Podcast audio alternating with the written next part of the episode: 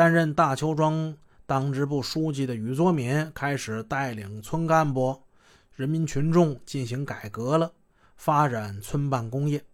大邱庄的经济实力呢，也就迅速猛增，总资产达到了三十二点八七亿元，成了中国第一村。人们还记得，在改革开放之初，大邱庄逐渐富裕起来，大多数的家庭呢，告别了过去的茅草屋，盖起了砖瓦房。当时啊，村里不少人都劝禹作敏啊，咱们都富起来了，作为带头人的你，你也得住上。砖瓦房啊，你这还是茅草房的哪行啊？但是禹作敏那个时候还是挺纯粹实在一个人，他执意要等村里人全住上瓦房，最后一个他才搬的家。然而这时间呢，进入八十年代末九十年代初，禹作敏呢一天比一天富有，也一天比一天穷奢极欲。他先后搬了几次家，他的住宅呢一次比一次豪华。从办公楼到他一年四季恒温的别墅，只有区区两百米。可是这两百米呢，他也不愿意走，从来都是车来车往。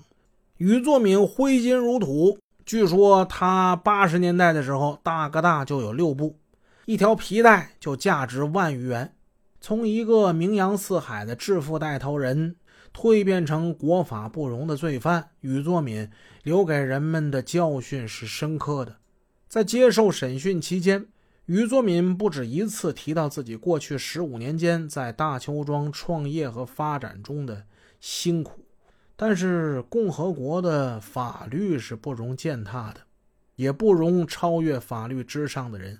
辛苦归辛苦，但是犯罪这事儿，你的确也是做了。一九九三年八月二十七日上午十点，天津市中级人民法院审判员庄严的声音在审判庭响起。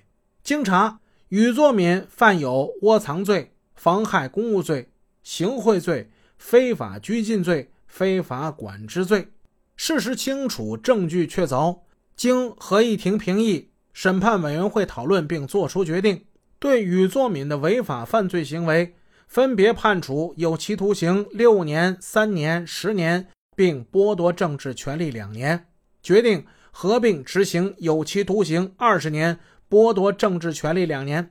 禹作敏这么一个赫赫有名的、曾经的全国十佳优秀农民企业家、全国劳模，最后就得了这么一下场。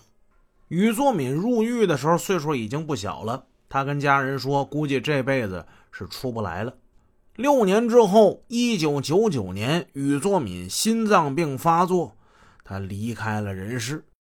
有的人说呀，说禹作敏这一生啊挺传奇的，大起大落。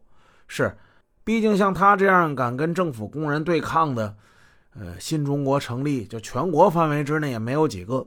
大家可以在很多影视作品呢、小说故事里啊，找到以他为原型改编的人物片段。像我播的另一本书《乔四》里呢，哎，就有他啊，就有禹作敏在里边客串。当然，那个是小说了。